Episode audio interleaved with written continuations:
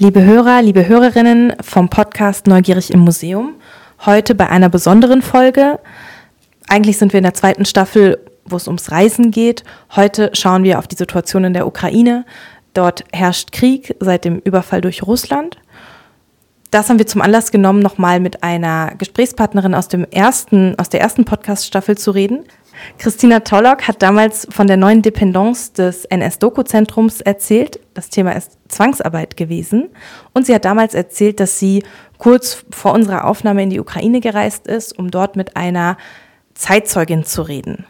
Damals war in der Ukraine noch alles mehr oder minder okay. Also die Krim war natürlich schon längst annektiert, es herrschte Krieg. Aber so richtig gemerkt hat man das nicht. Christina, stell dich doch nochmal vor und erzähl, wie du die Situation damals wahrgenommen hast. Ja, hallo nochmal, danke für die Einladung. Ähm, mein Name ist Christina Tollock, ich bin wissenschaftliche Volontärin am NS-Doku-Zentrum und beschäftige mich schwerpunktmäßig mit, der, ähm, mit Osteuropa und dem Thema NS-Zwangsarbeit, wie du gerade gemeint hattest. Ja, ich bin erst letztes Jahr im Sommer in der Ukraine gewesen, ähm, in Kiew, in Brovary und einem kleinen, ähm, kleinen Dorf nordöstlich von Kiew, genau.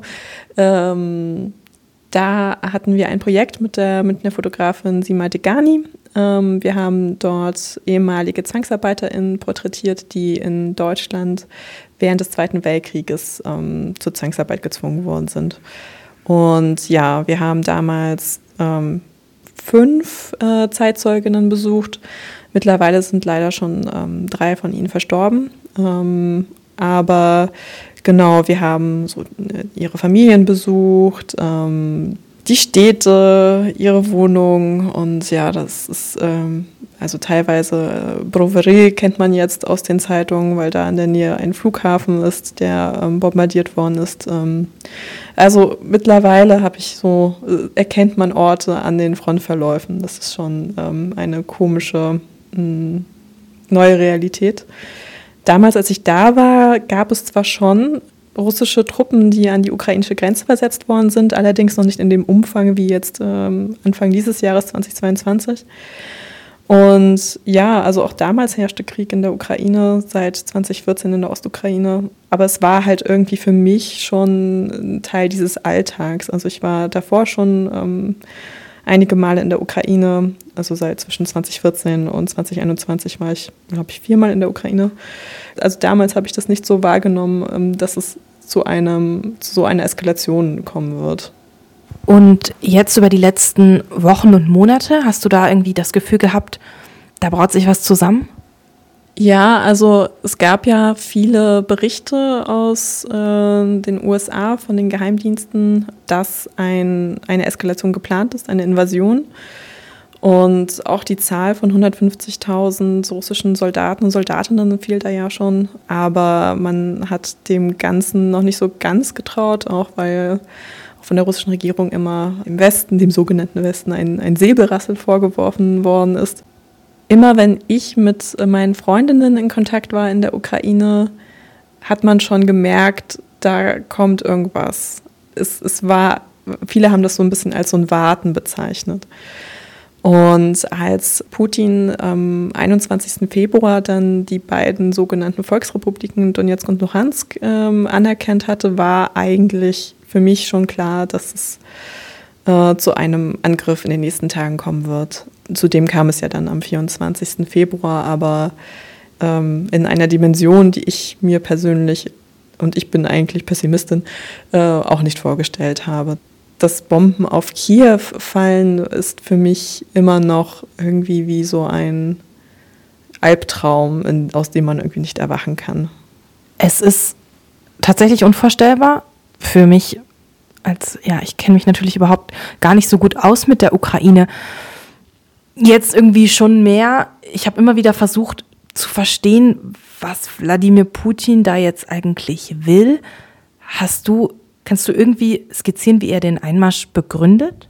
Also man muss eigentlich schon sehr weit zurückgreifen, also ähm, womit er seinen Angriff, ähm, nicht seinen, den russischen Eingriff unter seiner Führung begründet hat, waren ähm, so Talking Points wie ähm, Denazifizierung, die äh, NATO-Gefahr, den Genozid, den er verhindern muss, ähm, der ähm, kurz bevorstehen würde.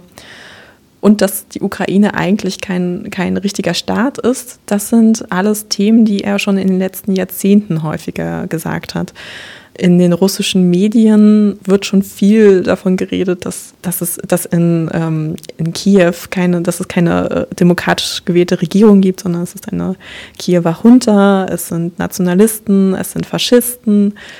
Und dieses Wort der, der Faschisten hat irgendwie, ähm, hat, hat natürlich keine Berechtigung. Also es ist im Vergleich zu Russland eine demokratisch gewählte äh, Regierung. Der Präsident ist ein russischsprachiger Jude. Und im Vergleich zu äh, zum Beispiel Poroschenko, gegen den ähm, Zelensky damals angetreten ist, hat Zelensky keine große nationalistische Kampagne gehabt und damit auch gewonnen. Also man kann nicht davon ausgehen, dass die äh, Ukrainer, Ukrainerinnen ähm, einen, ähm, national, einen Faschisten gewählt hätten. Aber dieser Rekurs auf diese Sprache, auch das mit dem Genozid, ist natürlich ein Weg gewesen, um einen gerechten Krieg herbeizureden. Also dass es eine Begründung gibt, warum man einmarschiert. Dass äh, die zwei sogenannten Volksrepubliken ihn darum gebeten hätten, ihnen zu helfen, bevor, ähm, bevor sie ausgerottet werden. Das, das entbehrt halt jeglicher Wahrheit. Also es gibt einen Krieg in der Ukraine schon vor dem Einmarsch seit 2014. Da sind auch ähm, wahrscheinlich um die 14.000 Menschen gestorben, allerdings auf beiden Seiten und auch nicht ähm, mit, also Genozid ist ein Begriff, der rechtlich geklärt ist.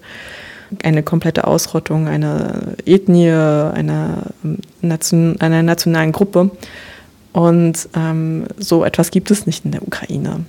Aber dieses äh, Thema der Russophobie ist etwas, was schon in den letzten Jahrzehnten in Russland ähm, äh, sehr geläufig wurde und man so versucht hat, einen Krieg zu legitimieren, der äh, nicht als Angriffskrieg zu werten ist, was es aber natürlich im Nachhinein ist, weil auch die NATO-Osterweiterung ein Thema gewesen sein soll.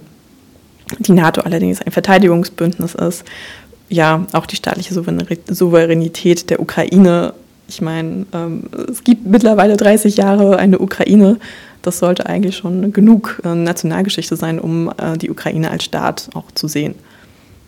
Magst du noch einmal ähm, auf die NATO-Osterweiterung und die Kontroverse darum herum eingehen? Ja, also das, also das mit der NATO-Osterweiterung geht ja darauf zurück, dass es angeblich ein Versprechen gegeben haben soll, ähm, der westlichen, äh, des westlichen Bündnisses der NATO, dass es keine Osterweiterung geben wird, damit man nicht in sogenannte russische Einflussgebiete eindringt. Allerdings ist es damals bei dem Zerfall der Sowjetunion und ähm, dem, eher dem Zerfall ähm, der DDR nie äh, verschriftlicht worden. Und es gibt auch mit den verschiedenen Zeitzeugen, die damals vor Ort waren, unterschiedliche Erinnerungen, ob es überhaupt so ein Versprechen gegeben haben soll. Ähm, selbst Gorbatschow ändert da auch manchmal seine Meinung, ob es das gegeben hat als mündliche Zusicherung oder nicht. Allerdings de facto hat Gorbatschow das unterschrieben und ähm, auch 1994 hat ein unabhängiges Russland auch das Budapester Memorandum unterschrieben, wo man die territoriale Sicherheit der Ukraine zugesichert hat im Austausch gegen ähm, die Atomkörper, die sich damals noch in der Ukraine befanden und auch 1997 ähm, die NATO-Russland-Akte, wo die russische Seite wiederum ratifiziert hat, dass, es, ähm, dass die terri territoriale Souveränität der Staaten gewährleistet wird. Aber auch das ist etwas, was Russland mehrmals gegen verstoßen hat, 2008 in Georgien und dann 2014 mit der illegalen Krim-Annexion. Also ähm, darauf zu pochen, dass es einen Vertragsbruch gegeben hat, kann man eigentlich nur der russischen Seite vorwerfen, weil es niemals eine schriftliche Abmachung gegeben hat, dass es äh, keine NATO-Osterweiterung geben darf. Ja, und man redet ja auch dann immer von den Interessen der NATO und den Interessen von Russland mit dieser Erweiterung. Aber da sind ja auch noch andere Länder in der Mitte, die vielleicht auch Interessen haben und vielleicht auch sehr gerne in die NATO möchten, um irgendwie vor so einem Einmarsch geschützt zu sein. Jetzt ist es ja so, dass die Ukraine in der letzten Zeit sehr viel in den Medien ist und halt mit diesen ganz schrecklichen Nachrichten.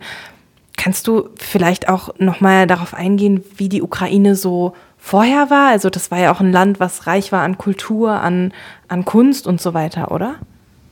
Ja, also es ist immer noch reich an Kunst und Kultur. Ich glaube, was insbesondere Putin ein Dorn im Auge ist, dass ähm, sich sowjetische Republiken zu Demokratien hin ähm, ver, ähm, verwandeln. Ähm, es ist ein langer Weg und auch ähm, mit, mit viel Korruption verbunden und autoritären Machthabern in der Zwischenzeit. Allerdings hat sich die Mehrheit der Ukrainer für eine Zuwendung dem Westen gegenüber entschieden. Ich bin seit einigen Jahren auch im Austausch mit vielen NGOs in, äh, in der Ukraine und es, äh, Dinge sind in der Ukraine möglich, die in Russland nicht mehr möglich sind. Ähm, eine freie Forschung zum Beispiel, LGBTQI-Rechte irgendwie voranzubringen, Feminismusdebatten gibt es, ähm, also alles, was so ähm, für Putin, und das sagt er häufig, ähm, Pseudo-Werte sind, da gab es eine Zivilgesellschaft, die dafür wirklich eingestanden ist. Und das merkt man auch jetzt. Also man sieht, man hat in den letzten Tagen auch Bilder gesehen, wo Ukrainer und Ukrainerinnen in ähm, Museen, in brennende Museen gehen, um äh, noch Artefakte zu retten. Ähm, es ist auf lange Sicht ist es vielen Ukrainern auch ein Wunsch, äh, ihre kulturelle Identität zu bewahren und das auch über materielles Erbe wie Malerei, ähm, Bildhauerei. Es gibt ähm, wirklich ähm, tolle Museen in, in der Ukraine. Auch, also jetzt für meine Arbeit insbesondere sind Archive natürlich sehr interessant, also gerade was die Zeit des Zweiten Weltkriegs angeht. Und diese Archive sind auch in Gefahr. Natürlich ist das nicht so bedeutend wie Menschenleben, aber jeder Krieg ähm, hat bisher immer geendet und ich hoffe auf ein baldiges Ende jetzt in der Ukraine. Die Frage ist, was passiert dann? Unter welchen Gefahren wird dann noch freie Forschung möglich sein?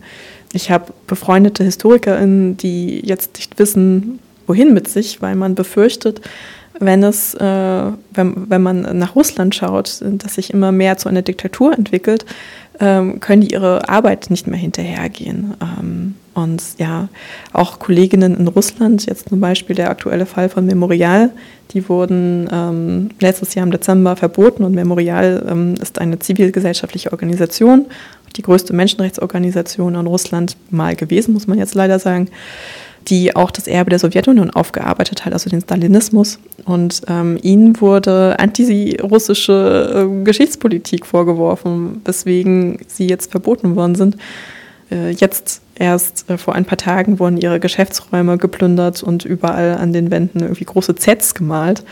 Das ist natürlich in Bezug auf jetzt die russische Invasion. Also man versucht da Leute einzuschüchtern und äh, Geschichte quasi rückgängig zu machen, ähm, was mal passiert ist, weil ja, der Zerfall der Sowjetunion, sagt Putin ja auch sehr häufig, ist der größte geopolitische Katastrophe ähm, zu sehen. Aber das ist, diese Sicht nimmt nicht die Position der ähm, Nationalitäten der ehemaligen Sowjetrepubliken ein, die vielleicht das als Chance gesehen haben, sich zu Demokratien hinzuentwickeln.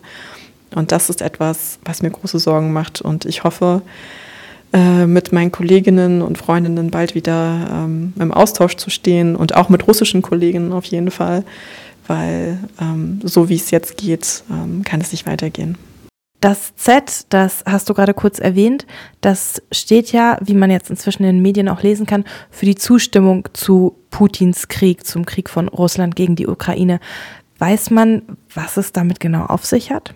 Also um ehrlich zu sein, hat da niemand eine gute Begründung bisher gegeben. Es gibt da Mutmaßungen, ähm, weil das Z ist eigentlich kein Buchstabe, der im kyrillischen Alphabet vorkommt. Das ist dann ähm, das Z.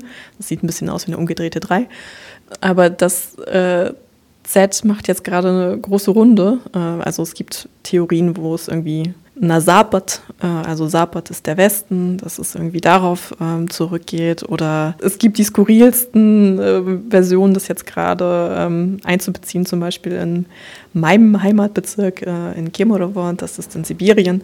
Da hat der Gouverneur beschlossen, dass man auf die Briefköpfe genau nicht mehr äh, Kusbas, das ist so die Kohleregion da in, ähm, im Alt, äh, beim Altai, genau, äh, dass es nicht mehr Kusbas mit einem kyrillischen S geschrieben wird, sondern auf den Briefköpfen findet man jetzt ein großes Z wieder, äh, Kusbas. Äh, das beängstigt einem. Aber ja, es gibt dazu keine ähm, Erläuterung, äh, was es damit auf sich hat. Es gibt Theorien, dass es vielleicht damit zu tun hat, dass man belarussische Einheiten von russischen unterscheiden sollte bei dieser geplanten Militäroperation, die jetzt ein Krieg sind, keine Militäroperation.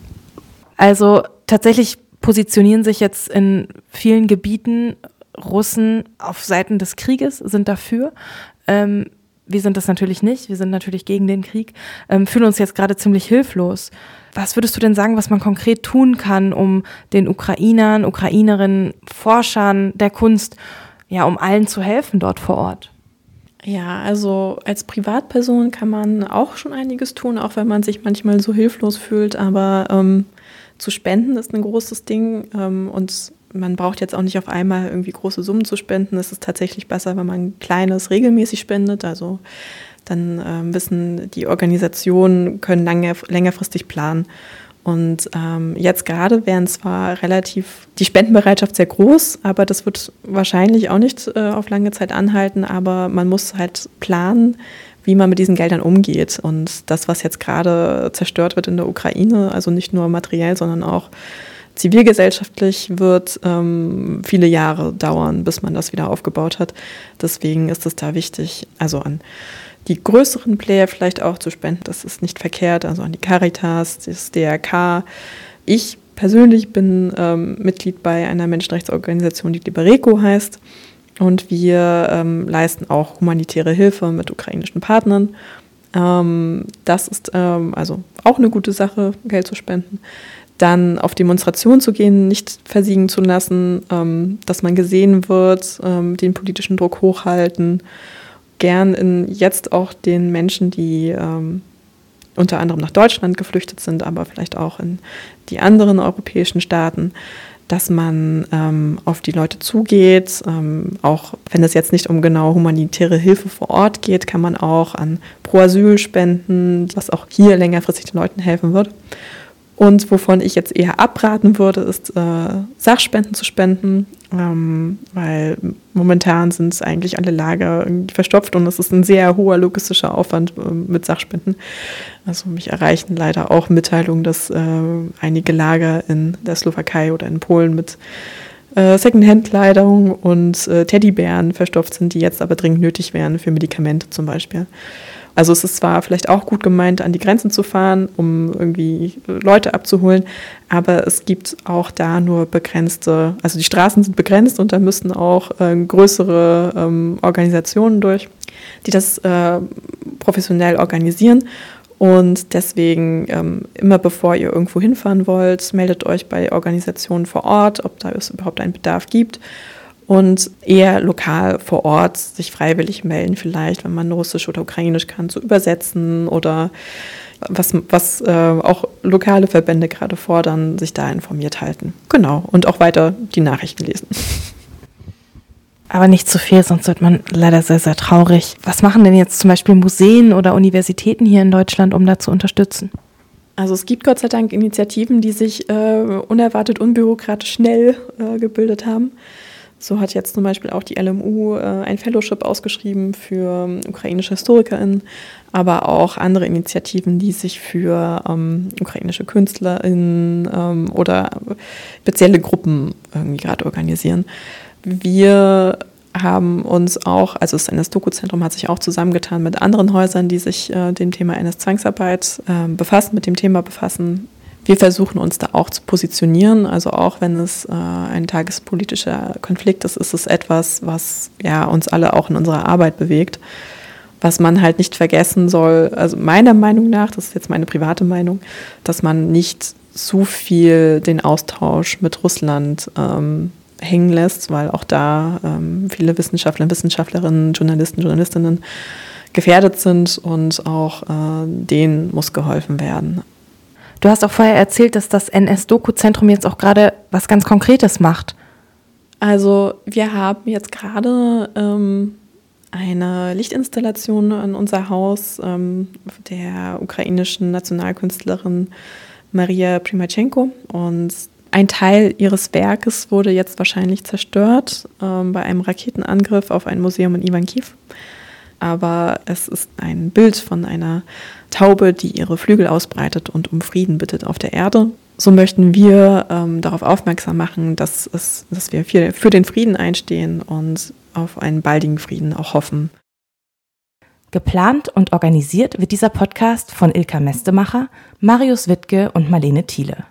Möglich ist das dank der Förderung, die wir vom jungen Freundeskreis der Kulturstiftung der Länder bekommen. Das war's. Macht's gut und bleibt neugierig.